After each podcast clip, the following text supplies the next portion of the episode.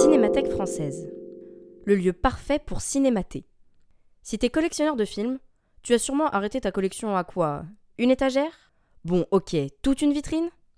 Mais j'ai quand même trouvé plus fort que toi, car lui, c'est un musée et un cinéma dont il a eu besoin pour stocker ses 40 000 films. Lui, c'est Henri Langlois, qui acheta en 1936 ses premiers films muets au point d'avoir créé aujourd'hui l'une des plus grandes collections au monde de films.